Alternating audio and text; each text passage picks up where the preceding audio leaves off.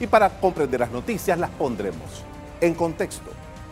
Acompáñenos en los próximos minutos. Como parte del mes de la prevención del cáncer de próstata, compartimos con todos ustedes información relevante de esta enfermedad que tiene una alta incidencia. En nuestro país y en el mundo entero, el cáncer es un problema de salud pública. Entre los cánceres que más muertes produce está el de próstata. Veamos este reporte. El cáncer de próstata es la neoplasia maligna más común en Panamá y se convierte en una verdadera amenaza para miles de hombres en todo el mundo. En Panamá este tipo de cáncer está en aumento y por ello es necesario que los hombres inicien sus pruebas de detección temprana desde los 40 años para reducir los riesgos de mortalidad. Bueno, las estadísticas cada vez van subiendo y es importante, sobre todo en próstata, que los varones vayan a hacerse sus exámenes a tiempo, porque el examen a tiempo combate la, enfermedad. El cáncer de próstata es el cáncer más frecuente en el hombre panameño y también tiene una alta mortalidad. Ustedes preguntarán cuáles son los factores de riesgo. La edad, mientras más viejo, más posibilidad de cáncer. Las pruebas científicas actuales indican que alrededor del 40% de los casos puede evitarse y que el 30% puede curarse si se descubre a tiempo. Las autoridades de salud recomiendan a la población para que adopten un estilo de vida saludable y así reducir el riesgo de padecer esta enfermedad. Reportes oficiales indican que la incidencia del cáncer de próstata en Panamá es de 800 casos por año.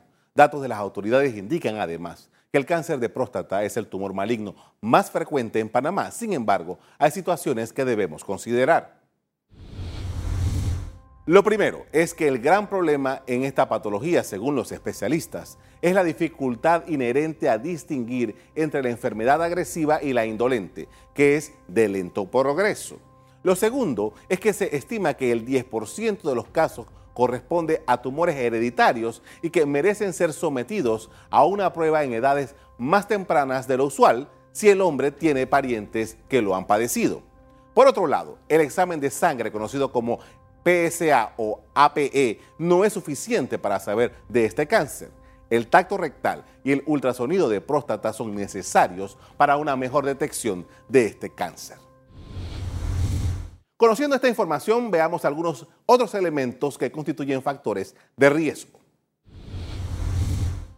La incidencia del cáncer de próstata aumenta con la edad. A partir de los 50 años, el riesgo de desarrollar cáncer de próstata aumenta exponencialmente.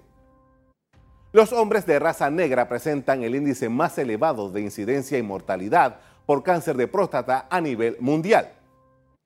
El riesgo de desarrollar cáncer de próstata puede aumentar ante una dieta rica en carnes rojas, grasas animales y grasas saturadas y monoinsaturadas y bajas en fibra, vegetales y frutas.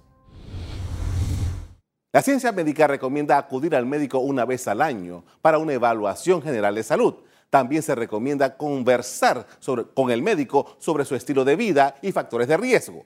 Veamos ahora algunas señales de alarma que podrían indicar cáncer de próstata. Se indica que las ganas repentinas de orinar y flujo de orina débil o interrumpido. Dificultad para iniciar el flujo de orina y para vaciar la vejiga por completo. Dolor o ardor al orinar. Presencia de sangre en la orina o en el semen.